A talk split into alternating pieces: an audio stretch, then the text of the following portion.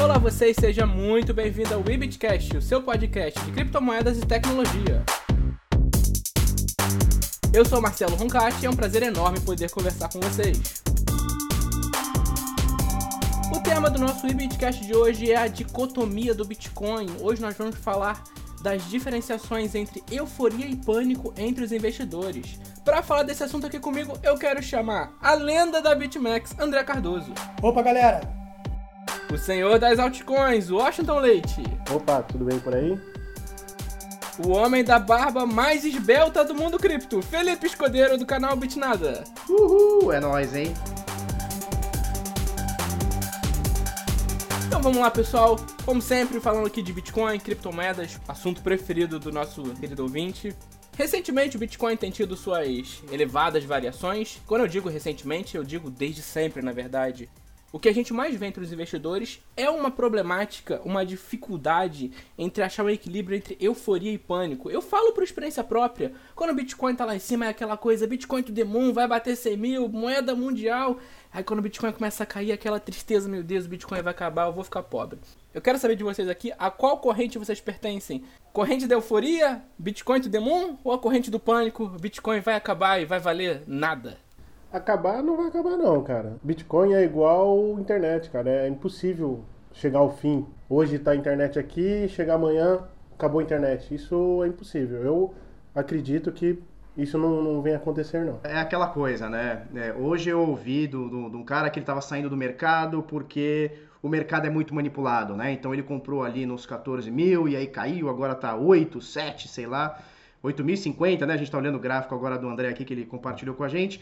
E aí o mercado tá caindo e ele fala que o mercado tá manipulado, né? É aí aquela coisa, o mercado tá manipulado porque ele perdeu dinheiro.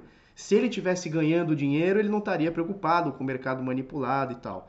Então, cara, eu acho que a gente tem que ter pé no chão, essa é a realidade, tem que ter pé no chão. O mercado ele trabalha em ondas, como qualquer outro mercado, tem as épocas boas, tem as épocas ruins. Eu acho que estamos numa época boa. A gente saiu de dezembro para cá de 3 mil dólares, agora a gente está em 8 mil, bateu 14, agora 8 mil. Cara, eu acho que a gente está numa época boa, mais ou menos por aí. E isso que o Felipe falou faz todo sentido, porque nesse momento que é 8.050 dólares, a gente está numa alta aí de 134% desde o começo do ano.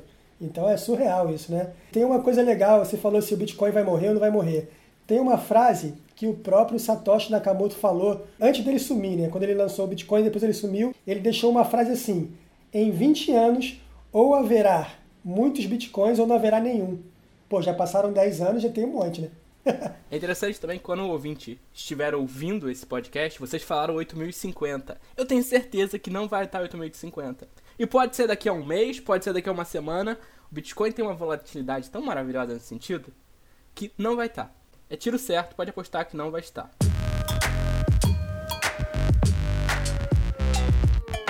Falando aqui em termos de longa data, pessoal, 2017 foi um ano muito marcante para o Bitcoin. Foi a nossa última alta histórica. O Bitcoin atingiu quase 20 mil dólares. Foi uma euforia gigante. Mas em outros momentos nós também tivemos fortes temporadas de alta.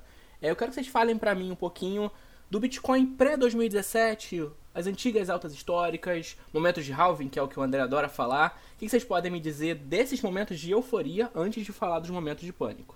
Bom, eu já comentei em outro podcast que se você voltar sempre dois anos e meio, três anos, vou arredondar para três anos, para trás, se você comprou Bitcoin há três anos atrás, você está sempre no lucro. Então você faz esse exercício aí sempre voltando três anos. Então quem comprou em 2010, quem comprou em 2011, quem comprou em 2015, está sempre no lucro. Antes de 2017, a gente teve um grande, um grande dump, né, que nem teve em 2018, em 2014 teve um problema lá da Mt. Gox na época, a gente teve uma grande queda, depois ele foi subindo aos poucos. Tivemos o halving do Bitcoin em 2016 e um pouco antes do halving e a partir do halving ele subiu bastante e bateu na alta histórica em 2017, lá em dezembro de 2017, chegando lá a quase 20 mil dólares. Mas, cara, o Bitcoin começou em 2010 valendo 11 centavos. Então não tem nem o que falar, né? Hoje são 8 mil dólares. Cara, e, e, é engraçado, você falou 2010, né? 2010 valendo poucos centavos, né? É, em 2009, que foi o ano que o Bitcoin de fato foi inaugurado, né? Dia 3 de janeiro de 2009, é, até 2010 a gente não tinha nem bolsa, ou seja, o Bitcoin não era nem precificado, né? Então, assim, não tinha, né, nego não, não, não vendia, não comprava, não tinha. A única forma era minerar ou trocar com alguém, com um amigo, né? Então, os caras lá do começo, né, os early adopters, os caras fizeram isso. Os caras não tinham nem onde negociar, cara. E assim, esses dias eu tava falando com um cara que negociou Bitcoin em 2011 ou 12, né? E, cara, o trampo que ele fazia para poder comprar Bitcoin era surreal. Ele mandava para uma, pra uma, é, dinheiro para uma corretora no, nos Estados Unidos, dos Estados Unidos ele mandava para Europa, da Europa ele comprava na Mt. Gox para depois receber. Não tinha nem carteira, não tinha nada, né? não tinha conhecimento. Então, cara, se a gente for olhar a evolução de preço de 2009, 2010, não precisa nem ir tão longe, cara. De 2015, 2016 para cá, é uma evolução muito grande falando de preços, né? De tecnologia nem se fala. A gente hoje tem um mercado muito mais forte do que a gente tinha há um ano atrás, por exemplo, né? Eu ainda vou dar um, mandar um recado aí para os pessimistas. Andei mandando um gráfico para o Júnior, onde teve as piores quedas. No ano de 2011, o Bitcoin caiu 90%. Foi quando a moeda ainda não estava tão alta, mas ela teve uma queda bem considerável. Em 2013, teve uma queda de 83% e ele ainda continuou seguindo. De 2013 para 2015, teve uma outra grande queda que foi 87%. E em 2017 até 11 de 2018 teve uma outra grande queda de 82%. Mesmo assim, o Bitcoin ainda chegou a 19.660. Será que o investimento que você pode desconsiderar, achar que essa queda que está dando agora vai estar tá tirando incentivo do, do Bitcoin? Isso eu acho que tem, tem muito ainda para crescer ainda.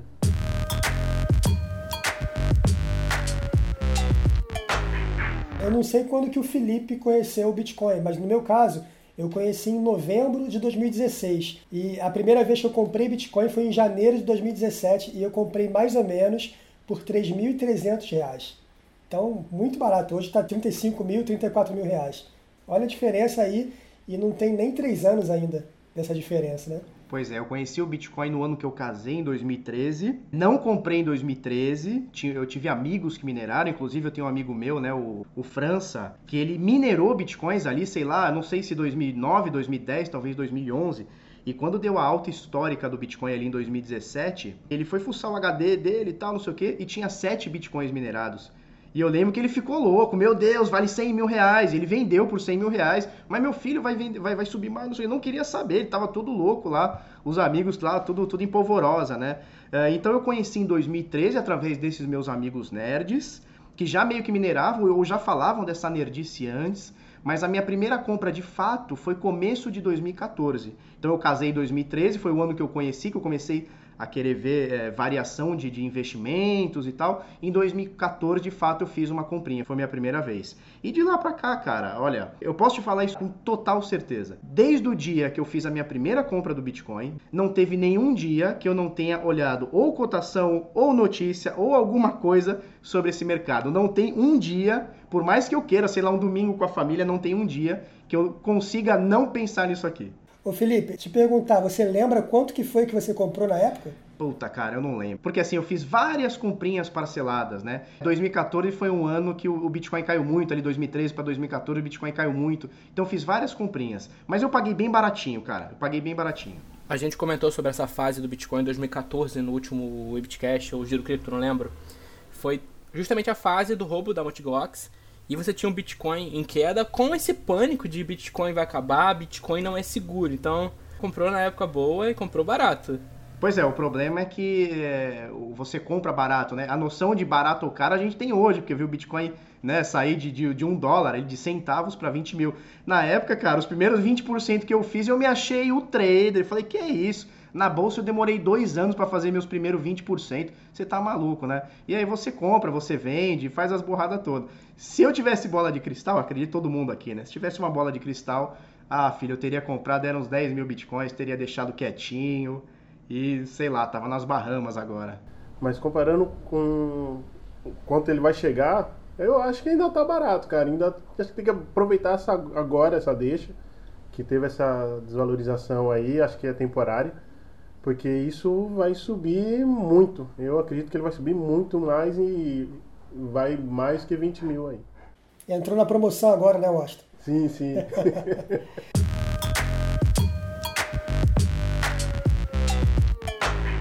o que o Felipe falou faz todo sentido, porque na época que eu comprei a 3 mil reais, Eu achava caro. Eu falei, pô, tô comprando esse negócio que eu nem conheço direito a 3 mil reais. E eu fui comprando todo mês. Todo mês eu comprava um pouquinho também, né? Mas eu fui comprando, 3 mil reais. Aí foi subindo, foi subindo. E era em 2017, que atingiu 20 mil dólares. Falei, pô, me dei bem. Mas deixa eu perguntar para vocês aqui. Primeiro, Felipe, eu quero saber. Quando você comprou o Bitcoin, você tinha uma ideia bem desenvolvida do que, que ele era, do que, que você estava colocando seu dinheiro? Ou foi na, mais ou menos como o André agora falou, não sei muito bem o que, que é, e vamos, vamos ver no que dá? Cara, eu acho que foi um misto dos dois, né? É, para eu falar um pouquinho da, da onde surgiu o Bitcoin. Estávamos ali é, em 2014, ali tal, 2013 para 2014. Eu tinha uma empresa grande aqui em Santos, tinha uma confecção com, sei lá, mais de 120 funcionários. E eu estava passando por um momento de dificuldade financeira na empresa, né?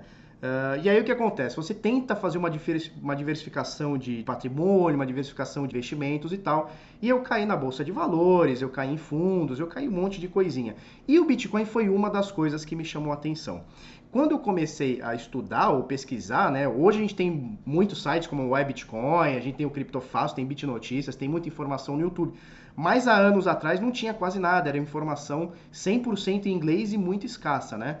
Eh, então eu comecei a olhar a parada e uma das coisas mais que me chamou a atenção é o fato da gente ter um negócio distribuído sem um terceiro de confiança, né? Que até Satoshi Nakamoto cita isso num dos seus primeiros e-mails, né? Aspas para ele: Estou trabalhando em um sistema financeiro de pessoa para pessoa, sem um agente terceiro de confiança, né? Então, cara, isso me chamou muita atenção. Porque um dos motivos, né? Comecei a falar, não terminei. Um dos motivos que eu estava uh, ah, começando a ficar meio mal nos negócios, obviamente a gente não dá para atribuir 100%, mas foi um dos problemas políticos do Brasil, que a gente enfrentou ali 2014, depois 2015 e tal, que se acentuou um pouquinho mais, e a crise que a gente vive até hoje, né? Então, por conta de política, naquela época eu tinha isso mais claro, hoje eu não atribuo 100% a isso, nem 50% a isso, mas enfim, foi mais ou menos por aí. Eu queria diversificar e por conta de política, eu, sou um cara meio que não gosto muito de político e tal, eu queria meio que sair disso. E quando eu li sobre o Bitcoin, eu vi essas esses negócios de não ter um banco central emitindo dinheiro, você ser o dono do seu próprio dinheiro, não precisar estar num banco. Puta, eu achei um negócio sensacional, cara. Eu não lembro mais ou menos quando foi que. Ah, quanto estava custando o Bitcoin na época.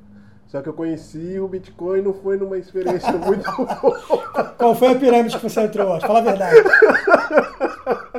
Mas eu costumo dizer que tudo na vida vem por algum, por algum motivo, cara. Tive uma certa resistência no início. André ele falava para mim do Bitcoin, mas eu não, isso não é certo. Aí comecei a estudar um pouco, comecei a ver. Prefiro pular como eu consegui o Bitcoin, porque assim, foi como novato tentando é, achar uma maneira de. Eu tava achando que eu tava entrando numa uma empresa idônea, mas não, não foi bem assim.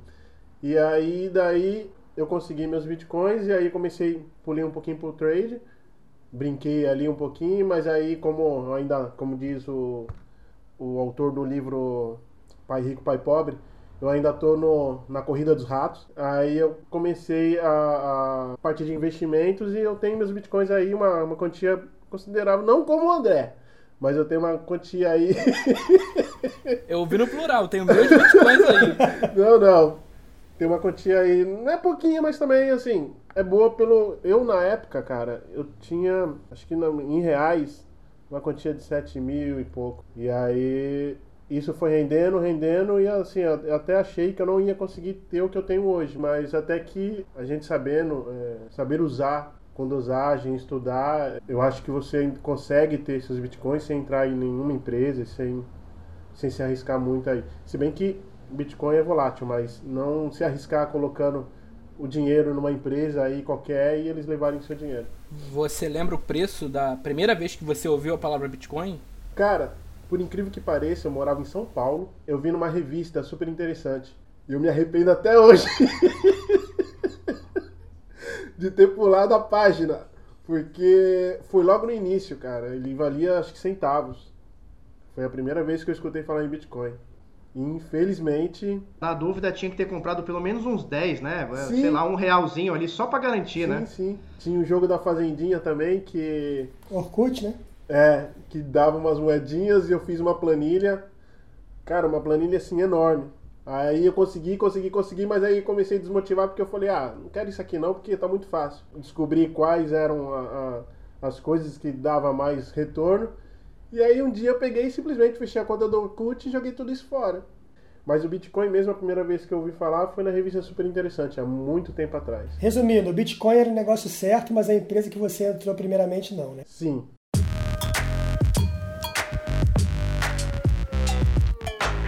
André, você comentou que conheceu o Bitcoin ainda em 2016, mas não comprou, só veio comprar em 2017. Por quê? É, porque eu fui estudar primeiro para saber o que, que, era aquilo. E da mesma forma que o, que o Felipe, eu fiquei entusiasmado com essa ideia da descentralização, né? Ninguém é dono disso aí. E, cara, é genial. Se você parar para pensar que o grande problema da- da humanidade hoje é a troca de confiança, é a credibilidade, ainda é até hoje. Por isso que, na minha opinião, a moeda digital, o Bitcoin e todas as demais blockchains descentralizadas, elas são o futuro, elas vão trazer muito benefício para o futuro ainda. Se você parar para pensar nisso, cara, olha que negócio surreal.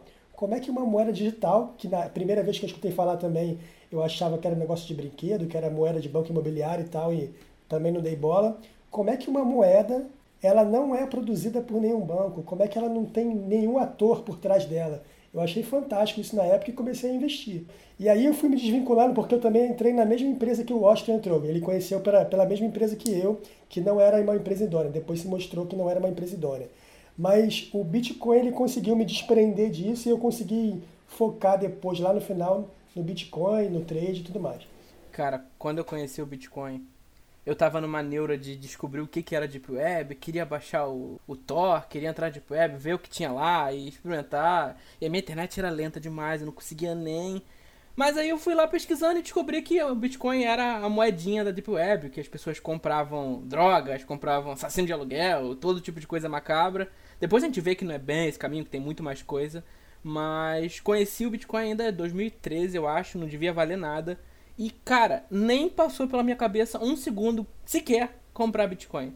Como eu me arrependo. Minha mente estava mais preocupada em estudar tráfico de drogas na, na Deep Web do que comprar Bitcoin. É uma pena. A gente vive assim, com os arrependimentos.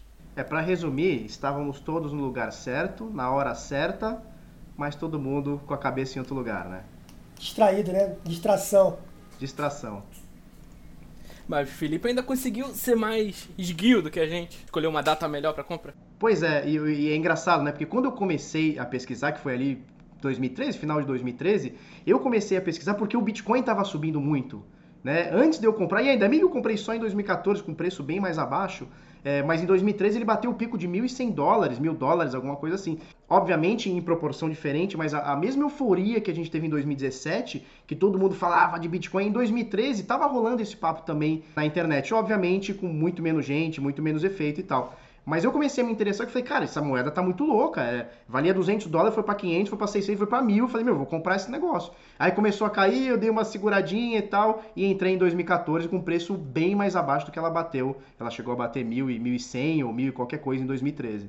Ainda bem que eu segurei um pouquinho, cara, porque é possível que se eu tivesse comprado ela a 1000, 1100, que não, não lembro agora quanto ela chegou, mas é possível que eu tivesse alfaçado, porque ela chegou a bater 300 depois, 500, alguma coisa do tipo. É possível que eu fale, ah, não, botei, sei lá, 10 mil, agora eu só tenho 3 mil, que se dane, eu vou embora disso aqui. É possível que eu tenha alfaçado isso aí e nunca mais ter voltado, né? Olha que interessante que o Felipe falou, que ele teve uma euforia no preço em 2013. Também teve em 2017. Aí eu vou repetir, Júlio, desculpa, o halving. Halving em 2012 e 2016. Depois de 2012, teve a, a alta histórica do Bitcoin em 2013. Aí caiu em 2014.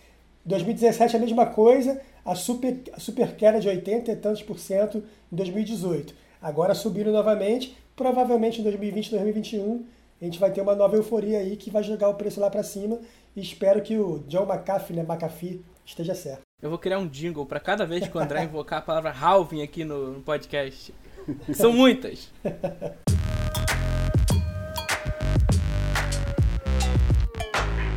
A gente conversou um pouquinho agora sobre o pré-2017, mas o que está fresco na memória de todo mundo, acredito que da maioria pelo menos, é a alta histórica de 2017, novembro ou dezembro, não lembro bem. A gente teve um Bitcoin chegando a 19 mil e tanto, quase 20 mil. Chegou a 20 mil em algum lugar? Chegou. Teve exchange da Coreia que chegou a bater 21, se eu não me engano, 21 mil dólares. E eu lembro que nessa época era uma euforia sem tamanho. O Bitcoin tava na mídia, na mídia nacional, que não trata muito disso, mas estava no Fantástico, as pessoas na rua estavam falando e perguntando o que, que era Bitcoin. Tinha, eu tinha uma tia meio velha que vinha perguntar o que, que era Bitcoin, o que, que era isso, assim, era uma coisa de louco. E como você chega nesse momento em que tá todo mundo falando, muito provavelmente já é o momento que você não deveria mais estar comprando a moeda porque ela tá sobrecomprada. Qual era a situação de vocês em novembro dezembro de 2017? Em novembro de 2017 eu fiz compra de Bitcoin. Em dezembro de 2017 eu fiz compra de Bitcoin, tá? Então sim, eu comprei na alta histórica do Bitcoin. Hoje é fácil a gente olhar para trás, olhar o gráfico e falar: meu Deus, o Bitcoin caiu 80% dos, dos 20 mil dólares até 3 mil e tal. Mas naquela época, a euforia, como, como o Marcelo disse, cara, tava muito grande. Ó, eu, tenho, eu já contei isso em vídeo lá no Bitnada, então por favor sigam lá no Bitnada, arroba canal Bitnada. É, no Instagram e também Bitnada no YouTube. Os links vão estar aqui na descrição. Então, aí eu entrei na padaria. Eu tinha, como falei para vocês, tinha minha empresa, ainda tenho e eu fui tomar café, eu, meu pai e minha esposa, numa padaria que é bem do lado de uma loja que a gente tem aqui. E eu lembro, cara, que isso eu já contei em vídeo, né? Eu lembro que a gente sentou, pediu o café habitual ali, o cafezinho, o pão com manteiga ali das 5 da tarde. E tinha dois velho, velho mesmo, velho, sem zoeira, velho. Um velho virou pro outro, falou, não, você viu esse negócio de Bitcoin? O outro falou, cara, eu vi na TV, mas não sei o que que é. Aí um velho virou pro outro e disse, falou assim, olha, eles mineram atrás das cachoeiras da China. Então eles têm buracos na, no, sei lá, no asfalto, sei lá o que ele quis dizer, cara, subterrâneo, alguma coisa do tipo, e os caras mineram no subterrâneo da China. E naquele momento a minha esposa virou para mim e falou assim, Felipe, alguma coisa errada não está certa. Porque se tem dois velhos falando essas asneiras de Bitcoin, cara, é porque o negócio tá tomando uma proporção muito louca. E foi o que aconteceu, né? Ele bateu ali os 20 mil dólares e desde então só despencou. Mas é realmente teve uma euforia muito grande. Eu principalmente, não imaginei que a gente teria uma queda. Se falava muito em 25 mil dólares, em 30 mil dólares, umas pessoas diziam em 50. É, e se você botasse ali, ali é, se você botasse uma Fibonacci ali, da subida de 2017 para o final de 2017, ela batia ali 23 mil dólares, 24 mil dólares, alguma coisa do tipo, e realmente fazia algum sentido, né? E eu comprei na alta. Graças a Deus, não vendi na baixa. Antes do André e do Oshi contarem a versão deles, na minha versão, eu não tava com Bitcoin, eu tava com IOTA. Também vale, não é Bitcoin, mas criptomoeda. Tava também numa vibe eufórica com a IOTA. A IOTA chegou a bater 5,50 na época. E eu, obviamente, eu peguei a IOTA lá embaixo, em mais ou menos uns 90 centavos, 95, uma coisa assim. E eu larguei a IOTA lá em cima, em 4 e pouco. Só que as pessoas estavam falando que, nossa, a IOTA vai bater 30 dólares, vai bater 50 dólares, assim, entra, vai, compra. Eu entrei, é óbvio que eu entrei. Certamente eu entrei em 5 em 20, para depois sair em 4 dólares, alavancado três vezes e devolver quase tudo que eu ganhei. Mas aí, né, é o que a inexperiência faz com o cidadão. É verdade. A gente também comprou na Alta Histórica em dezembro de 2017. Minha esposa comprou na época por 64 mil reais. Chegou a 70 mil, acho, 69, 70 mil em reais né, na, na época. Faz parte. E o que o Felipe falou faz todo sentido. Realmente tinha uma projeção de Fibonacci em 24 mil dólares. Só que assim, a gente não acreditava na sobrevenda do preço. Por quê? Porque o preço ele foi subindo de 7 mil, 7, 8 mil, que é o que está hoje, para 20 mil muito rápido, sem correção. Ele subiu sem correção nenhuma. O que, que a gente pensou?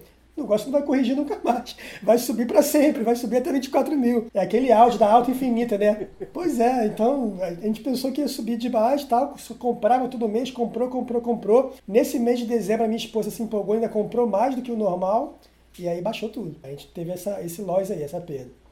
Mas o pessoal que comprou errado, eu incluo nisso, a gente teve uma segunda chance. Porque a gente comprou errado. Eu comprei IOTA, vocês compraram Bitcoin. Bitcoin foi lá em 20 mil.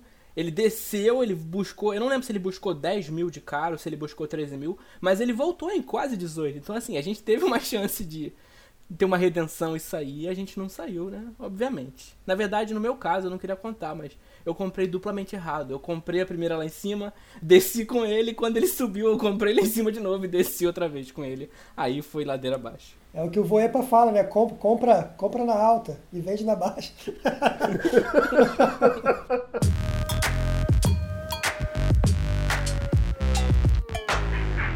eu me lembro também que eu falava muito com o Júnior durante o dia. Ele estava na IOTA e eu estava na IOS. Na época, conhecia a IOS, assim, por um acaso, comecei a ler sobre ela, fiquei fascinado por aquilo.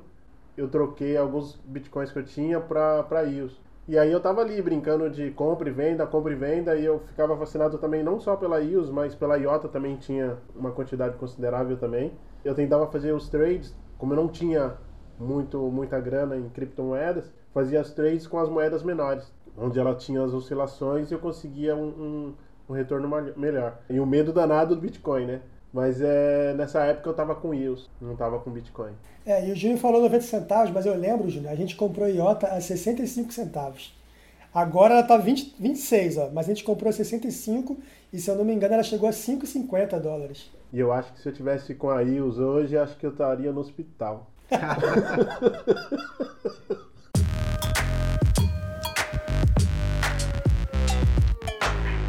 Fica aqui um sentimento de que se eu comprar a IOTA hoje, fica aquela torcida, sabe, para voltar a ver a moedinha em 5 dólares. Tá 25 centavos, cara.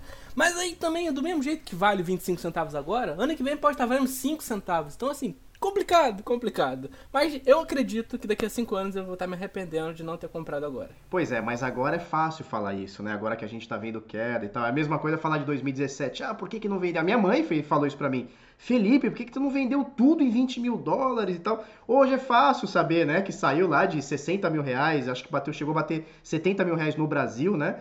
É, ou 60 que seja. Então é fácil você ver que saiu de 60, chegou a 15, 18, agora tá 30, sei lá, 40. É fácil, mas é, na hora de você tomar a decisão é muito difícil, porque é o seu dinheiro. E não importa se é uma quantidade grande que você vai comprar de iota, se é uma quantidade pequena, é o seu dinheiro. Ninguém quer perder que seja um centavo, um real, ninguém quer. Né? Então é natural que você tenha essa, essa dúvida. Caramba, será que eu compro agora que está 25 centavos? O negócio já foi a 5, quem sabe vai a 10? É uma, é uma resposta que a gente só vai saber, sei lá, daqui 5, 10 ou nunca vai saber também. Então eu acho, eu acho válida essa tua, é, essa tua ponderação. E tem a lei de Murphy também, né? Se você vende a 20 mil, vai a 30. E aí você fica fora. Exatamente. E aí a frustração de não ter ficado é pior do que de perder depois. Então, aí sabe qual é a solução disso? Compra e não vende nunca. Deixa na carteira, esquece a chave dentro de uma gaveta e não se liga nunca, não tenta vender nunca. Tem uma sigla em inglês, que se não me engano é FOMO, que fala do medo de perder oportunidades. Faz com que a gente, às vezes, abandone a razão e com medo de ficar fora do foguete Bitcoin, vai para a lua, a gente entra mesmo sem o preparo adequado e acaba caindo numa dessas. No meu caso, IOTA, no caso de vocês, Bitcoin, no caso do Wash EOS. Até acrescento uma coisa aí também que o André sempre falava para mim, eu comecei a mudar meu pensamento, é o lado psicológico da coisa. Às vezes a gente tem medo de perder centavos de dólar, dependendo da quantidade que você tiver em, em, mãos, vai ser um valor bem considerável. Mas eu acho que trabalhar o psicológico é fundamental. E isso eu demorei muito para chegar nesse ponto assim: ah, perdi, então eu não estou num dia bom, eu tenho que parar e eu tenho, eu vou continuar amanhã. Isso, assim, eu fiz até umas loucuras operando, comecei a perder, mas não estava com muito. Comecei a perder, perder, perder. Eu falei para André, ah, vou jogar 100%, 100%, 100, 100 vezes aqui, vamos ver o que, que vai dar. Depois disso eu comecei a, a escutar os conselhos dele, ver as lives. Acho que é primordial trabalhar o psicológico. Se você não tem um trabalho psicológico, qualquer perda que você tem, você vai ficar abalado e o ganho que você vai ver, você vai estar olhando ali, tô tendo ganho, tô tendo ganho, não vou colocar para vender, não vou colocar para vender e aí você acaba caindo de uma tal forma que aí você acaba se arrependendo. Eu acho que o principal de tudo é ter um psicológico e menos ganância, né? Seguindo numa linha de raciocínio parecida com o que o Felipe tinha falado, Hoje é bem fácil falar que estava bem desenhado o que ia acontecer, porque se você olhar os gráficos, você vê que é um padrão que se repetiu anteriormente, 2013, 14, é parecido, uma super alta, depois uma correção pesada e tudo mais. Seguindo essa alta histórica de 2017, a gente teve o chamado Inverno Cripto de 2018. Foi um período complicadíssimo para nós investidores. Teve muita gente passando situações complicadíssimas, porque teve muita gente que durante a euforia da alta de 2017 contraiu empréstimos, vendeu carro, vendeu casa para comprar Bitcoin. E sim, gente, teve muita gente que fez isso e é um negócio muito triste nesse sentido. Esse inverno cripto, ele durou até mais ou menos o que março desse ano, 2019, durou bastante tempo e a gente viu uma queda de valor gigantesca no preço da imensa maioria das altcoins e no pai Bitcoin também. Com exceção da IUS, por exemplo, que teve alta histórica em 2018. A, acho que a Ripple também teve uma recuperação legal em janeiro de 2018. A maioria das moedas caíram nesse período. Para vocês, vocês estavam esperando essa, esse inverno cripto 2018? Foi uma surpresa? Como é que vocês estavam preparados para isso na época? Sinceramente, eu não estava esperando uma queda tão brusca no mercado, principalmente de altcoins, né? Porque a gente vê hoje o Bitcoin dando uma reversão, uma, os sinais de reversão, né? Então ele bateu ali 3 mil, chegou em 14, agora está em 8. Então é, não está no limbo como a gente vê algumas altcoins aí que bateram 80, 90, 95, 98% é, de queda, né? É, desde o seu topo histórico. Eu, sinceramente, eu não esperava as altcoins caírem tanto e continuarem caindo. Eu não sei se vocês lembram, até 2018, né? Ou seja, ano passado, era comum as altcoins seguirem os movimentos do Bitcoin. Então, nos dias que o Bitcoin subia, subia bastante, as altcoins elas se alavancavam junto. Então o Bitcoin subia, sei lá, 30%, sei lá, numa semana as altcoins meio que acompanhavam, algumas menos, outras mais, mas meio, meio que é, era essa média. É, e quando ele caía, caía 15, 20% ali, uma semana ou um dia que seja, as altcoins elas se acompanhavam, né? É, agora o que a gente está vendo é um negócio totalmente inverso, né? Ele está inversamente, as altcoins estão inversamente proporcionais ao Bitcoin. Então você vê o Bitcoin subindo ali desde dezembro do ano passado, janeiro desse ano que seja, e a gente vê as altcoins com algumas exceções, como você citou, e eu diria até que Litecoin subiu bastante esse ano, agora está caindo, mas ela chegou num, num, período de subir bastante. A BNB, a Binance Coin, também subiu bastante um período, inclusive ela chegou no all-time high, né? ela chegou no seu topo histórico esse ano, agora recentemente, aí alguns meses atrás. Mas eu sinceramente não esperava as altcoins estarem desprendidas dos movimentos do Bitcoin. O que é bom para a gente aprender também que nem tudo é como a gente espera. Então não existe um padrão. Então não é porque o Bitcoin está subindo que obrigatoriamente o resto da vida as altcoins vão subir junto. Essa também é a graça do, do mercado, na minha opinião. É aquela máxima, né? O Bitcoin sobe, as altcoins caem. Aí, o Bitcoin cai, as altcoins caem também. Maravilha. Cai mais ainda, né? Então lascou, né? Tem como você analisar, tem como você tentar chegar num, num ponto, mas o mercado é meio maluco. Não tem como você acertar em, em cheio. Em 2018 também eu achei que foi a queda foi muito grande você tem que estudar, mas não tem como você ter um acerto 100% ali, ah, se vai cair, vai, vai subir. A mente do, do, do mercado é muito, muito variável, né, cara? Então, é que o Felipe falou. No momento, as altcoins estavam acompanhando o Bitcoin, quando pensa que não, elas começam em inversas. É, é, muito, muito louco isso, esse, esse mundo de cripto. E esse lance em 2018, 2017 das altcoins acompanhar o Bitcoin é totalmente verdade. Até poucos meses atrás, eu operava com um gráfico do Bitcoin de lado, com a Ethereum do outro e com a Litecoin do outro, porque elas iam igualzinhas. Então, quando o Bitcoin ia, eu sabia que a outra ia um pouquinho com um delayzinho e operava na outra. E funcionava. Eu comecei a ver, a, eu comecei a perceber nesse ano um descolamento desse padrão e parei. Ainda bem que eu parei, porque agora está totalmente diferente. Realmente foi o que vocês falaram. É, o Bitcoin cai e as altcoins caem mais. Um exemplo é aqui, ó. a gente pode ver aqui esse exemplo aqui que o Bitcoin cai 4, as outras caem 15, 20, então é bem complicado. E você vê também pela alta dele, no, nos últimos 200 dias, o Bitcoin está subindo 100%, 106%, enquanto a maioria das grandes altcoins elas caem, com exceção dessas que o Felipe falou, que é BNB, que é a, a Chainlink principalmente, que é uma das que agora eu sou holder, e por aí vai. Litecoin também.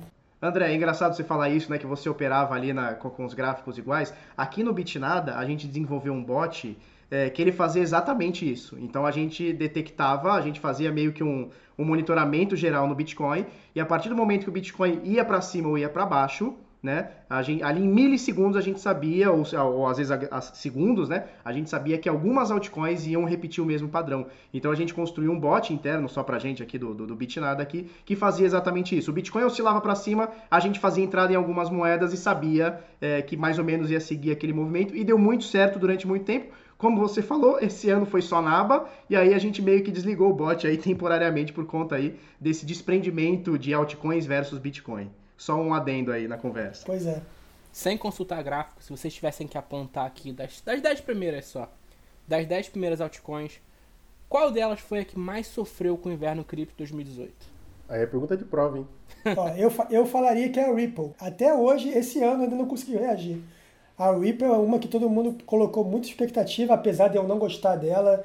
Eu acho que quem é entusiasta do, da descentralização não gosta da Ripple, mas assim, colocaram muita expectativa positiva em cima da Ripple e ela foi uma das grandes que não reagiu esse ano. Quando o Bitcoin subiu, foi lá para 13 mil dólares esse ano, e as altcoins acompanharam, não na mesma velocidade, mas acompanharam um pouco essa alta, a Ripple não acompanhou, não sei porquê, entendeu? Tem as especulações, tem algumas notícias que falam que os donos falam que estão pegando o dinheiro dela e vendendo para abandonando o projeto, mas não sei se esse é o real motivo, mas para mim foi a que decepcionou. A Cardano, ela me deu alegria, mas também eu esperava muito mais dela, mas ela tá bem por enquanto. É, eu não sei da, do top 10, né, qual foi a, a, que mais decepcionou e tal. Eu acho que tem algumas moedas que vêm caindo e são moedas que eu não gosto, né, e eu falo sempre isso, que são como o André falou, são as mais centralizadas, são as, as, mais que tem dono, e por mais que eles falem, não, é totalmente descentralizada, é uma rede aberta, distribuída e tal, tem algumas coisas que a gente sabe que não. Por exemplo, a Ripple, por exemplo, a, a Bitcoin Cash, Bitcoin SV, Stellar também é uma moeda altamente centralizada, não somente na questão de desenvolvedores, mas também na questão de donos dos tokens, né? Então são três ou quatro moedas aí, então repetindo, Ripple, Bitcoin Trash, né, que é Bitcoin Cash, Bitcoin SV, que eu chamo de Bitcoin lixão, né? E a Stellar são moedas que estão aí no top 10 que eu gostaria, e sem contar Tether, né? Sem, não vou nem falar da Tether. São, mas são moedas que eu gostaria de ver fora do top 10. Não dá para entender como a Bitcoin SV ainda tá ali, né, cara? Não, não faz o menor sentido, né? E se você for ver do top 10, acho que talvez o top 20 é a mais nova delas, né? Ela começou ali, se eu não me engano, em novembro do, de 2018, ou seja, não tem nenhum ano, e ela tá ali postulando ali entre o top 10, agora ela tá em nono, se eu não me engano, ou coisa do tipo por valor de mercado. Não dá para entender o que ela faz ali. É o fork do fork do, do, do, fork, né, cara? Sendo que antes a gente já teve a morte do Bitcoin Gold, Bitcoin Diamond, que eram shitcoins também, mas essa aí aguentou. Wash? Pula. Ué, não vai falar mal da Yus, não? Não.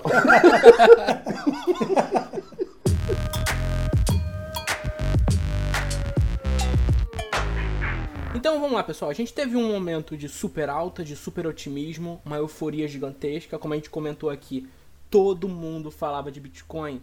Do padeiro até a turma do futebol, todo mundo falava de Bitcoin.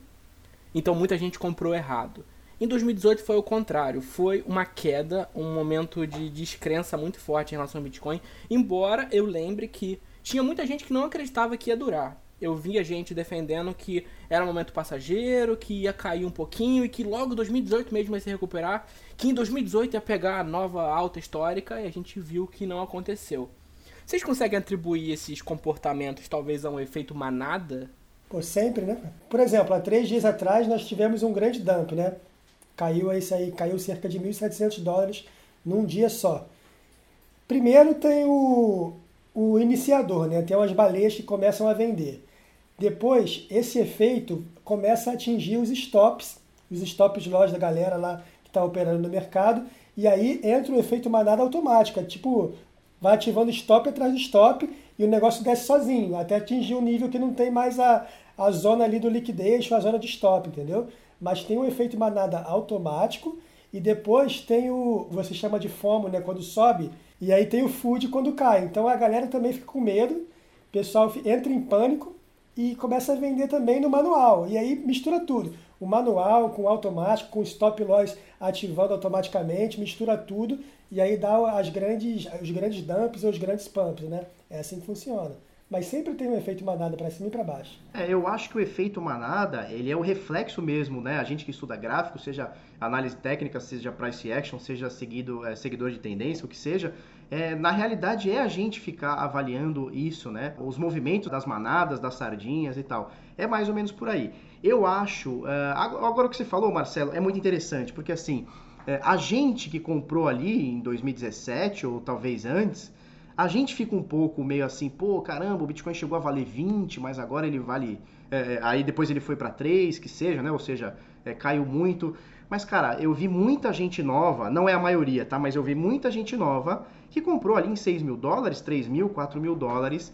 E talvez tenha sido uma oportunidade que talvez essa galera, 20 mil dólares, é, não, não vou dizer que não entraria no Bitcoin, mas talvez é, estaria perdendo dinheiro. Então, assim, é importante que esses ciclos aconteçam para a gente limpar também é, o pessoal que quer sair fora, que está simplesmente por conta de lucro, né, o pessoal que fica pagando o mercado, é, e também dar, uma, dar uma reciclagem aí. Eu acho importante também. E assim, quem entende o mercado, e é uma das coisas mais difíceis que tem, né? Você entender o mercado, tem pesquisas aí, por exemplo, eu li um, um tempo atrás na Infomoney, né? Que 90% dos day, day traders quebram a banca, né? Então, assim, é uma profissão, eu vou dizer profissão mesmo, é uma profissão muito difícil, né? Então, eu acho que vai dando uma reciclada com essas altas e essas quedas. E também tem um fator também, que é aquela coisa, é, a pessoa, ela, ela tem a, a visão, você vai comprar um ativo e ele só vai subir, né? Então eu compro hoje, ele está mil dólares, amanhã está dois mil, ano que vem está três mil, eu fiquei rico. E se isso fosse uma verdade, se isso acontecesse de fato, cara, não, não existiria mais empresa no mundo, ninguém mais no mundo trabalharia. Porque você sai da sua empresa, pega o seu FGTS, sei lá, pega 5 mil reais, bota em Bitcoin, no ano seguinte são 10, no ano seguinte são 50, no, no ano seguinte são 1 milhão e você tá rico e tá todo mundo rico, né? Então não teria mais ninguém fa é, fazendo empresa ou fazendo negócios por aí, né? Então acho importante que tenha essas altas e baixas também. E aproveitando o gancho aí do, do Felipe, eu conheço muita gente, cara, que Bitcoin, tenho falado isso na, nos podcasts anteriores, muita gente que começa a cair, dá uma pequena variação, a pessoa vai lá e, e vende. E às vezes vende abaixo do valor de compra. Eu acredito também que vai muito pelo medo de não ter o, o conhecimento da moeda, por isso que eu falo sempre, eu bato nessa tecla tem que estudar, você tem que ir atrás. Não adianta você só ir lá e comprar, porque a primeira oscilação que tiver, você vai pegar e vai vender. E eu acho que o efeito manada é justamente isso. Todo mundo tá olhando ali, tá caindo um pouquinho, caiu um pouquinho, vou vender e começa um vender, começa outro, começa e aí vai nesse nessa avalanche aí que acaba derrubando a moeda. O conselho que eu dou é estudar justamente para não, não, não cair nesse nessa vibe de ah, tá caindo, então eu vou vender por aqui, às vezes está levando prejuízo, a pessoa acaba vendendo sem pensar, sem raciocinar, sem nada. Eu conheço uma pessoa que perdeu mais ou menos 3 mil reais, porque ele comprou, achou que ia ficar rico da noite pro dia. Ah, porque o Bitcoin está subindo, matérias de jornais estavam passando na televisão, e aí simplesmente ele foi lá, comprou, quando foi ver, caiu, aí ele foi lá, vendeu e perdeu mais ou menos 3 mil reais nessa brincadeira. E tem uma coisa interessante, o Austin, Felipe, Marcelo, que é o seguinte, para a galera que não está acostumada aí com trade, com operação, quando uma pessoa compra, o mercado é o mercado livre. Outra pessoa vende o mesmo valor. Então só funciona, as operações só acontecem se tiver um comprando e um vendendo. Então não tem como subir para sempre, porque não vai ter a moeda infinitamente lá. Tem que ter as ondas, porque é as ondas que fazem o mercado se movimentar. Para eu comprar, tem que ter alguém vendendo. Para alguém vender, tem que ter alguém comprando. Então não adianta, não funciona se não for assim. Isso é interessante. E por isso que o gráfico por isso que Fibonacci funciona, por isso que o gráfico dá para fazer análise técnica, apesar de algumas pessoas falarem que não funciona, mas não tem como não falar, cara. A gente faz isso todo dia, a gente analisa todo dia, a gente vê que funciona, a gente só a gente faz os desenhos, faz as linhas, faz price action, faz linha de tendência, faz tudo e funciona. Aí foi o que nem o Washington falou estudar. Você tem que analisar, tem que estudar. Não necessariamente você tem que ser um operador do mercado, você tem que viver de trade, você tem que trabalhar com o mercado financeiro. Não, não precisa. Mas se você quer entrar no mercado do Bitcoin, estuda o que é Bitcoin. Se você quer entrar em alguma criptomoeda diferente, estuda o projeto, vê o que é aquilo ali, entendeu? Não entra assim à toa, de bobo, assim, ah, eu vou entrar porque todo mundo está entrando. Não é bem assim, né? Se subisse para sempre, aí não era mais Bitcoin, era arbitragem infinita do grupo Bitcoin Banco, né?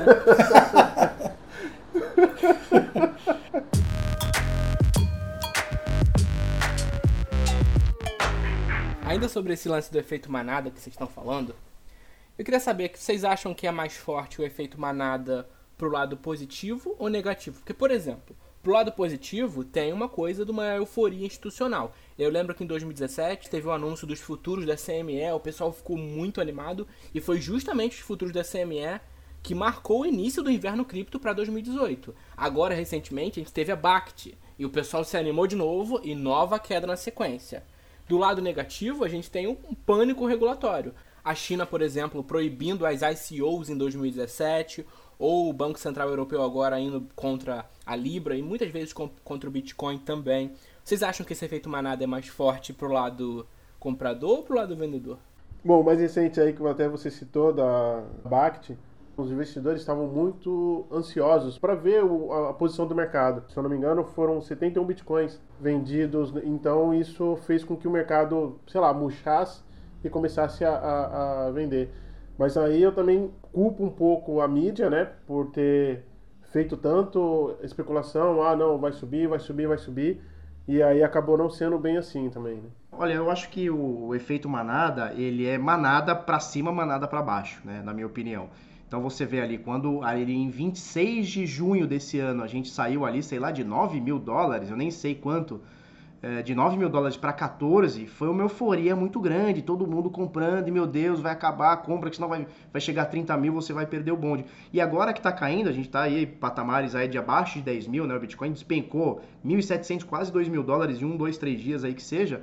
É, é, você vê a mesma coisa. Meu Deus, vende porque vai a 2 mil e acabou o mundo e aquele negócio todo. Então eu acho que a euforia, né, o efeito manada, ele é tanto para cima quanto para baixo. Eu acho que não, não, não tem muito segredo. A manada é, que nem. É, quando a gente fala manada, é manada mesmo, né? Então você imagina lá o estouro da manada, sai um monte de bicho correndo para a mesma direção, nem sabe por que, que tá correndo. É mais ou menos por aí mesmo, cara. É, concordo com o Felipe nesse sentido. Manada é igual para cima e igual para baixo.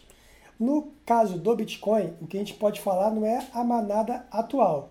Por exemplo, a euforia ela funciona para os dois lados. O volume atual do Bitcoin que está no mercado operando, eles trabalham para cima e para baixo igualmente. Então, eles vão ver a oportunidade, vão entrar para cima ou vão entrar para baixo. Agora, falando de Bitcoin, o potencial de uma euforia para cima a longo prazo é maior do que potencial para baixo. Ou seja, é como se o preço do Bitcoin ainda esteja muito aquém do seu real valor que a gente não sabe qual é.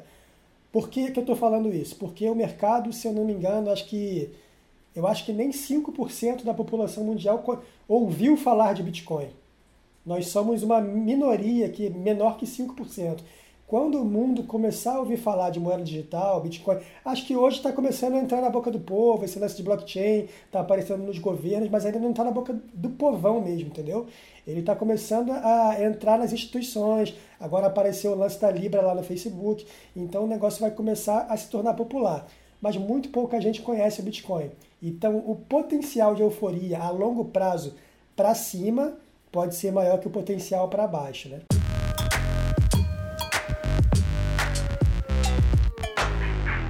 A mídia especializada relacionada ao investidor de Bitcoin e ao investidor leigo também, em comparação com a mídia normal, vamos dizer assim, a grande mídia, a Globo e outras, outros canais por aí, vocês acham que tem uma grande influência na forma como as pessoas enxergam Bitcoin, de animar elas, de criar uma euforia ou de criar um pânico também? Ou é superestimado o poder que a mídia tem nesse, nesse âmbito? Marcelo, essa tua pergunta é muito importante, até mesmo para a gente ter um fortalecimento é, das nossas bases aqui, né? Por exemplo, é, eu acho, cara, a minha opinião, você pode falar, pô, Felipe, você está sendo imparcial porque você faz parte da mídia, né? Então você tem lá o Bit Notícias, mas, cara, eu acho que nós temos uma mídia especializada que ela é, eu não vou dizer número um do mundo, mas ela é referência no mundo. A gente tem o Web Bitcoin, a gente tem portal do Bitcoin, guia do Bitcoin, Criptofácil, uh, Coin Times. Cara, a gente tem muita coisa muito boa. A gente tem repórteres aí, repórteres não, né? Jornalistas muito bons aí, sites é, especializados. A mídia nossa aqui, cara, no Brasil, tá fazendo uma cobertura incrível sobre o que está acontecendo, tanto com esse BO da Atlas, tanto quanto o BO da Negocicoins. Eu acho que a, que a, que a mídia especializada aqui é, de criptomoedas, cara, tá, tá fazendo um papel nota 10 e eu não digo isso porque eu trabalho com ela, não. Eu acho que a gente tem é, jornalistas aí nota 10, cara. Para não ficar citando alguns aqui, eu não vou citar para também não fazer, não ser injusto com ninguém. É, por exemplo, a gente vê sobre a Negocicoins, né, sobre o, o, GBB, né, Grupo Bitcoin Banco. Pô, as matérias do portal do Bitcoin, do e-Bitcoin, da Criptofácil, foram citadas na Você SA, foram citadas na, na, na Infomoney, foram citadas em grandes veículos, cara, de, de notícias. Então, então foram, foram matérias que jornalistas aqui do meio cripto foram atrás, investigar e foram replicadas em portais porra, gigantescos, né? Então acho que a nossa mídia vem fazendo um papel muito bom. Agora, respondendo a sua pergunta, né, fazendo, parando um pouquinho de fazer o jabá aqui pra gente, é, eu, eu acho a tua pergunta também interessante, porque é o seguinte, o pessoal, ele se pauta muito no que está acontecendo é, com a mídia. A gente, a gente tem que entender o seguinte: o pessoal que provavelmente está assistindo aqui, ouvindo né, esse podcast, talvez seja um pessoal que queira mais se inteirar um pouquinho mais, está mais antenado com os acontecimentos e tal. Mas eu percebo que mais de 90% das pessoas elas compram ali o, o, seu Bitcoin ou sua criptomoeda e elas vivem suas vidas, vão, sei lá, vão jogar videogame, vão trabalhar, vão namorar, vão tomar cerveja e não estão totalmente inseridas aqui, o que é normal, tá ok, tá tudo bem. É, e eu acho que os portais de notícias, também youtubers também, puxando a sardinha aqui pra gente, eu acho que o pessoal se pauta sim no que esses portais estão fazendo, no que esses influenciadores estão falando, e eu acho essencial é, que a gente tenha esse trabalho aí é, é bem nítido, né? né sem nenhuma sei lá, impacto de empresa, né? Então a gente vê, por exemplo, é, as maiores empresas do Brasil em faturamento que estão caindo agora, né? Supostamente caindo agora. Cara, não teve nenhum portal que deixou de falar ou, ou, que fez propaganda a favor, né? Então, cara, isso é maravilhoso, porque a, a, vida inteira eu ouvi que a mídia especializada de criptoativos, ela se vendia, né, por, por essas empresas. E a gente vê que estão praticamente todos os portais noticiando, e quando tem que meter o pau, estão metendo mesmo, cara. Então, eu acho que a galera tem que se pautar mesmo. Óbvio, tem algum sensacionalismo ou outro, mas no geral, acho que a mídia vem fazendo um trabalho muito bom. O problema maior é outro tipo de mídia que não tem, aliás, os jornalistas não têm um conhecimento muito a fundo do, do de criptomoedas. Eu não ia citar o nome não, mas já viu as matérias da Globo? Quando falam em, em criptomoedas, em Bitcoin, eles na maioria das vezes falam na queda, mas não falam quando está subindo. Então isso eu acho que prejudica muito o Bitcoin e até mesmo para as outras pessoas que são leigas já escutam isso, ah não, não vou querer o Bitcoin porque o Bitcoin é relacionado a coisas erradas. Eu não vou querer o Bitcoin porque o Bitcoin está caindo aí é, e não, isso não vai, não vai para frente. Então, eu acho que o grande problema, volto a dizer, é a falta de informação, tanto de governo, tanto de algumas mídias de grande circulação aí, como a Globo, então eu acho assim, as pessoas têm que buscar esse, esse conhecimento nos meios que têm o conhecimento do, do que é o Bitcoin, do que é a criptomoeda. Não é, eu não acredito que não é na, que é na Globo ou no outro jornal que você vai ter um conhecimento profundo. Porque geralmente eles só falam mesmo quando está caindo ou quando está dando alguma coisa, tem alguma notícia errada envolvendo criptomoedas. Bom, então eu acho interessante que vocês falaram aí, que o Felipe falou, que o Washington falou. O nosso nicho é um nicho totalmente novo no mercado. E como nicho novo, ele não está ainda usualmente no nicho de jornalismo tradicional. Então, nós somos a porta de entrada para eles. De repente, a gente, os nossos jornalistas vão fazer uma investigação de uma notícia e, como o Felipe falou, essa notícia vai ser fonte para esses grandes jornais, para essas grandes mídias. E nós somos essa porta de entrada. Então, vou dar um exemplo aqui clássico. O Tecmundo, que agora lá está no Jornal Globo. Não existia um bloco de tecnologia no site da Globo. Agora tem o Tecmundo, que era um site independente. Por aí vai. Tem muitas outras coisas. Hoje, as grandes mídias estão investindo principalmente nos youtubers, estão investindo nos vídeos que, que estão gerando muito view. E eles pegam essas pessoas e colocam lá na televisão. Então, o pessoal já está se ligando na, na nova era da informação. Agora, voltando para a gente aqui, a pergunta do Júnior foi: você acha que a mídia impacta, ela influencia no, no usuário, no leitor, no, no, no ouvinte? Sim, eu acho que ela influencia sim, e por isso a mídia ela tem a responsabilidade sempre de ser 100% imparcial. Então é, a gente tem sempre que buscar ser o mínimo possível tender para um lado ou tender para o outro, totalmente parcial. A nossa missão aí com a mídia é informar aquele leitor, é informar aquele ouvinte. Então, imparcialidade sempre. E aí, como o Felipe falou, estamos fazendo realmente um bom trabalho, estamos falando do que, dos acontecimentos, independente se vai ter a, a ameaça de tomar processo, se está falando bem, se está falando mal, a questão é informar. A gente está informando o que está acontecendo, independente se é bom ou mal para aquele player citado naquela matéria ou naquele, naquela pesquisa. E é engraçado, né, a gente falar sobre isso, né, se, se a gente influencia, né, se a gente não, né, se a mídia especializada influencia ou não. É, eu acredito que tenham entrado em contato com vocês também, mas o pessoal que está tentando, ou tá, está querendo, ou está protestando lá, lá no, na, nas sedes lá do grupo Bitcoin Banco, lá em Curitiba, Muita gente entrou em contato comigo por e-mail, por Facebook, por, por WhatsApp, que seja, é, querendo, pedindo ajuda, falando assim, olha, estamos com uma manifestação marcada. Eu lembro que, se eu não me engano, na, na semana passada, não vou saber que dia, eu vi uma matéria no Web Bitcoin também dizendo sobre manifestações do GBB, né, no GBB. Então, assim, é, muita gente está procurando a gente, procurando vocês com toda certeza, dizendo, olha, pessoal, mostrem a nossa manifestação. A gente quer que a mídia olhe o que a gente está fazendo para a gente tentar alcançar outras pessoas que talvez estão perdidas, não sabem nem aonde recorrer, não sabe nem o que fazer. Então, o, a mídia hoje especializada no Brasil de criptoativos está fazendo um trabalho, na minha opinião, belíssimo. Óbvio, existem excessos aqui ou ali, existem os clickbaits aqui ou ali, obviamente, isso vai eh, existir em qualquer lado, mas no geral eu acredito que a gente está fazendo um trabalho exemplar. E o nosso público é bastante exigente também nesse sentido, cara. É um público que não quer menos do que a excelência nas notícias, na produção do conteúdo. Exatamente. E por muito tempo eu ouvi como youtuber e também no Bit Notícias alguma coisa tipo, ah, você não vai falar da Atlas ou você não vai falar do grupo Bitcoin Banco porque ou você tem medo de processo ou você vai receber. E cara, o que eu bati na Atlas, o que eu bati no GBB e vocês também estão batendo em Atlas e GBB, a mídia toda, a gente tá cagando para processo, provavelmente vamos tomar, vamos se mas a gente não tem essa de pagar a gente pra gente ficar falando bem dos caras, não. A gente tá batendo e esse é um papel importante que a gente tá fazendo no mercado. E eu achei legal, Felipe, que você foi um cara que promoveu a Atlas no início. E agora, de maneira justa, ó, fizeram correto, eu tô promovendo, promovendo entre aspas. Eu falei de vocês, agora vocês fizeram besteira, a gente tá informando, cara. É o nosso papel, é simples, é só isso. Pois é, exatamente por aí. É, o, o, nosso, a nossa função é essa mesmo. No começo da Atlas, é, eu tinha um contrato de patrocínio com o YouTube, né? Fiz até algumas veiculações com eles e tal. Quando, não lembro se vocês vão lembrar, o ano passado deve estar fazendo um ano, um ano e qualquer coisa, teve o vazamento lá da lista da Atlas. E eu recebi ameaça de morte, teve gente que veio aqui na minha, na minha casa e tal, posteriormente e tal. E eu é, rompi o contrato com eles e falei isso no canal no mesmo dia do vazamento. O vazamento, se eu não me engano, foi num sábado ou domingo, eu estava viajando.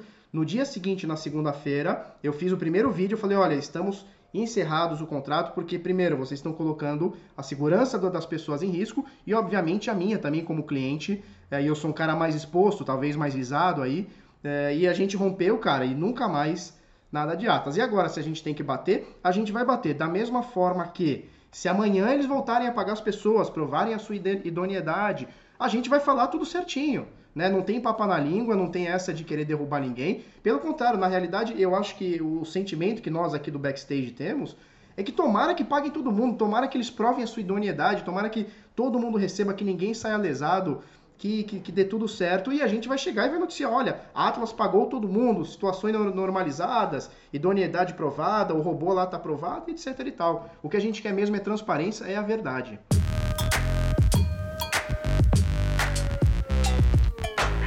É isso aí, pessoal. Estamos partindo aqui para o nosso último bloco do programa de hoje. Eu quero falar com vocês agora sobre 2019 especificamente, a recuperação de 2019, um ano que começou de forma esquisita, o Bitcoin ainda custando bem pouco, se eu não me engano estava na casa de 3 a 4 mil dólares, e ele teve uma recuperação muito rápida e muito forte no meio do ano. Vocês estavam esperando essa recuperação 2019? Como vocês estavam posicionados em relação não só o Bitcoin, mas as criptomoedas nessa fase de recuperação? Velho, eu acho o seguinte, que é, vindo do ano passado, eu esperava um inverno mais rigoroso, talvez não em, em, em acentuação de queda, mas eu esperei que 2018 é, seria um ano de queda e o ano de 2019 também. E eu não estou falando só em altcoins, eu estou falando no mercado em geral, principalmente no Bitcoin. Eu esperei que 2019 seria um ano de ainda mais baixa, né? E aí eu fui surpreendido com o mercado em alta. O bom é que a gente vai seguindo a tendência e se ele está mostrando para a gente que está em alta, a gente vai que vai. A hora que ele mostra para a gente que está começando a querer revirar, a tendência, como é o que ele está mostrando agora, a gente também é, vai analisando nesse sentido. Mas eu não esperava uma reversão, principalmente do Bitcoin para cima esse ano. Eu achei que talvez 2019, talvez 2020 a gente ainda teria um período de baixa é, rodando ali 3 mil dólares, 6 mil dólares naquela casa. Então, para mim, é uma surpresa boa a gente ter o Bitcoin subindo, aí chegou a 14 mil, agora está na casa de 8, 9, sei lá quanto que está aí, 8 e pouco, 8 qualquer coisa. Uh, eu estou satisfeito com esse ano, eu acho que tá, tá bacana. É, eu também, assim, no comecinho do ano eu esperava que caísse um pouco mais. A gente fez uma análise no final do ano passado que uh, eu esperava que o Bitcoin caísse para entre 2.800 a 3 mil dólares. Ele chegou quase ali, chegou em 3.100 e poucos dólares, e aí a partir daí subiu. E em abril, no comecinho de abril, ele faz um, um estouro ali que ele rompe a tendência para cima, e a partir desse momento de abril, a gente já muda a nossa análise ali para uma análise altista, uma análise de, de alta mesmo, que ele rompe os topos anteriores, ele rompe a, a linha de tendência de baixa e começa um novo movimento. Mas eu esperava que ele caísse também um pouquinho mais, até janeiro, fevereiro ali, até para 2.800 e não caiu. Ele segurou em 3.100, 3.200 dólares. A gente saiu de 3 mil dólares, 4 mil dólares para quase 14 mil. Dá para colocar isso em uma, uma categoria de euforia exagerada, uma euforia coletiva também, como a gente já falou, efeito manada? Ou foi uma coisa que podia ser vista em gráficos e tem um fundamento para isso? Cara, eu acho que fundamento tem sim, mas eu acho que é, é uma euforia que poderia ter sido para cima também, né? Então, eu não sei se o André pode falar melhor do que eu, que ele é muito mais trader do que eu, mas algumas pessoas previam aí uma, uma, um canal de baixa, muita gente falava num triângulo descendente. Na minha visão, a gente tinha uma bandeira de alta, tá? E ela foi, obviamente, provada que eu estava errado, como sempre, e ela uh, era, era talvez um triângulo descendente aí, e aí a gente veio perdendo alguns suportes aí e tal. O lance todo é o seguinte, quando você fala de gráfico, eu posso olhar nesse mesmo gráfico que o André está abrindo aqui pra gente, que está aqui na mesa aqui, eu posso olhar uma coisa e o André olhar uma coisa totalmente diferente, né? Não é uma ciência exata, né? É um negócio que, que cada um tem uma, uma, uma visão diferente. Então, na minha visão, a gente ainda tinha alguma, alguma alta, né? Mas graficamente, sim, eu vi muita gente falando é, da possibilidade de uma queda. É, é verdade. É, eu cheguei a ver esse triângulo descendente, mas eu não quis acreditar. Essa é a questão. Eu, eu não esperava realmente lá em 2018 que fosse, que fosse romper aquela zona dos 6 mil para baixo. Rompeu, quando rompeu, falei, agora que rompeu já era. Agora vai chegar ali a 3 mil, a 2 mil e pouco. Chegou a 3.100, 3.200, ok? E depois voltou, tá?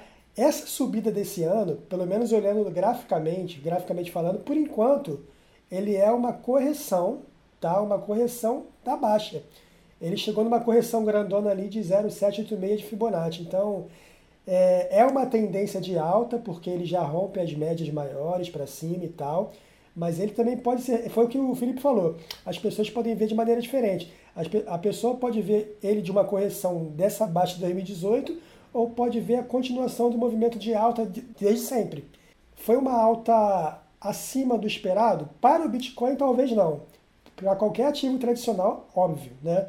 Nenhum ativo tradicional vai mil por cento para lá e mil por cento para cá, assim não, né? Claro que não. Mas para o Bitcoin até que não. Para o Bitcoin ele está seguindo um ritmo parecido com os anos anteriores, em 2017, 2015, 2018 descendo também, por aí vai. Para mim foi bem surpreendente, não, eu não esperava que ia chegar a, a, a esse ponto que chegou.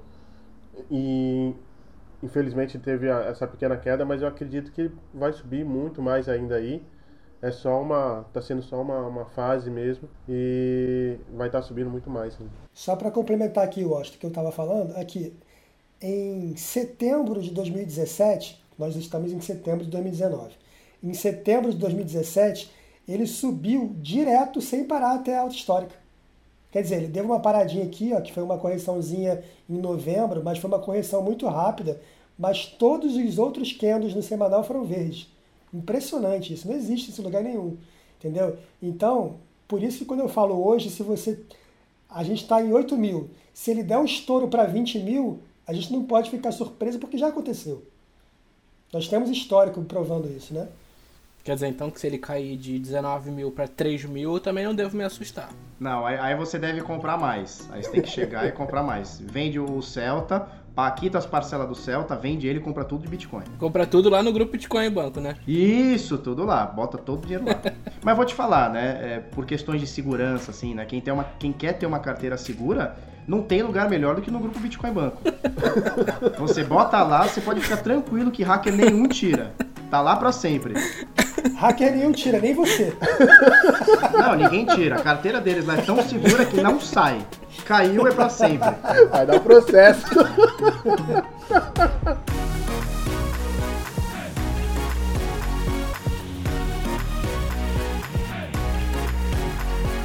É isso aí então, pessoal. Infelizmente é o final do nosso programa, nosso Webcast Euforia versus Pânico. Foi um prazer enorme estar aqui com vocês, falando desse assunto. É um tema que acaba não ficando desatualizado porque eu tenho certeza que daqui a um ano, daqui a dois anos, as pessoas vão continuar agindo ainda por impulso. Quando o Bitcoin tá subindo é aquela euforia, to the e quando o Bitcoin tá caindo é aquele pânico de vai acabar. Eu acredito que daqui a um, dois anos a gente pode estar discutindo essas mesmas coisas com outros números. Mas é isso aí então, pessoal. Eu quero dar agora a voz para os convidados darem as suas considerações finais. Bom, eu agradeço bastante o pessoal do Webitcoin aí, fazer esse podcast maravilhoso aí. Eu já escutei o primeiro de vocês, esse aqui vou escutar também, vou compartilhar lá. É, agradeço pelo nível técnico aí bem alto aí do, dos participantes, as perguntas muito boas. E, cara, é isso aí. Vamos ver se num futuro próximo uh, a gente tem aí o mercado um pouco mais amadurecido, um pouco melhor e a gente conte com pessoas aí como vocês estão fazendo um trabalho maravilhoso, seja no site, seja uh, no podcast, seja nas redes sociais, etc. Então agradeço bastante o convite e se o Jabá tiver liberado para o pessoal acessar aí é, lá no YouTube o canal Bitnada, né? Então bota lá Bitnada, a gente faz vídeos diariamente aí sobre o mercado, fala bastante groselha e etc. Obrigado, pessoal. Agradeço o convite e já me deixando aqui, se vocês me convidarem, eu volto. Com certeza vai ser muito bem-vindo. Inclusive, já demos um spoiler recentemente aí, podcast Pirâmide chegando. O convite está feito pro Felipe. Só aguardar a aceitação dele. Ai meu Deus, eu, eu, eu, vou vir, Marcelo, eu vou vir com uma escopeta. o primeiro que fala pau, vai já logo um tiro nos peitos, pra ficar esperto. Ai, ai. Minhas considerações finais é um toque que eu sempre dou e, e as pessoas têm que ir atrás de, de conhecimento, saber mais sobre criptomoedas, ver os meios de comunicação que tratam esse assunto seriamente e não entrar em efeito manada. Sair aí, ah, compra um pouquinho, vou colocar ali um pouquinho e começou a cair, eu vou vender porque eu fiquei apavorado. Não, tem que ver, se não sabe, sei lá, nós temos aí o, o o Bitnada, tem muitas informações, temos a live do André toda, de segunda a sexta, todas as manhãs. Então vamos buscar conhecimento aí e é, e é isso aí. Bom, pessoal, obrigado aí pela participação de vocês, obrigado Washington, obrigado Felipe. Felipe, ele falou do canal Bitnada e tem o Bit Notícias também, Felipe, fazendo jabazinho aí para vocês. Obrigado, Marcelo, então, pela, pela moderação. E a dica que a gente pode dar aí é o seguinte, sempre você pensa se é melhor você perder ou deixar de ganhar. Então, contenha a euforia, estuda o mercado, estuda o mercado, estuda o mercado, estuda, estuda, estuda. Tudo que você pretende fazer na vida, você deve estudar sobre aquilo, aquilo ali. Então, sempre se você quer entrar em alguma coisa, qualquer tipo de negócio, não estou nem falando de trade, não nem falando de mercado financeiro, estuda aquilo ali, procure saber o que você vai fazer e aí você vai ter sucesso. Então é isso aí, galera. Sem euforia, inteligência emocional trabalhando em cima dela. E vamos que vamos, obrigado aí, galera. Muito bem, então estamos aqui finalizando o nosso Webcast. Você, ouvinte querido, não deixe de nos dar o seu feedback sobre o programa. Críticas, sugestões e temas são muito bem-vindos. Muito obrigado pelo seu tempo e pela sua atenção. Até a próxima semana aqui no Webcast.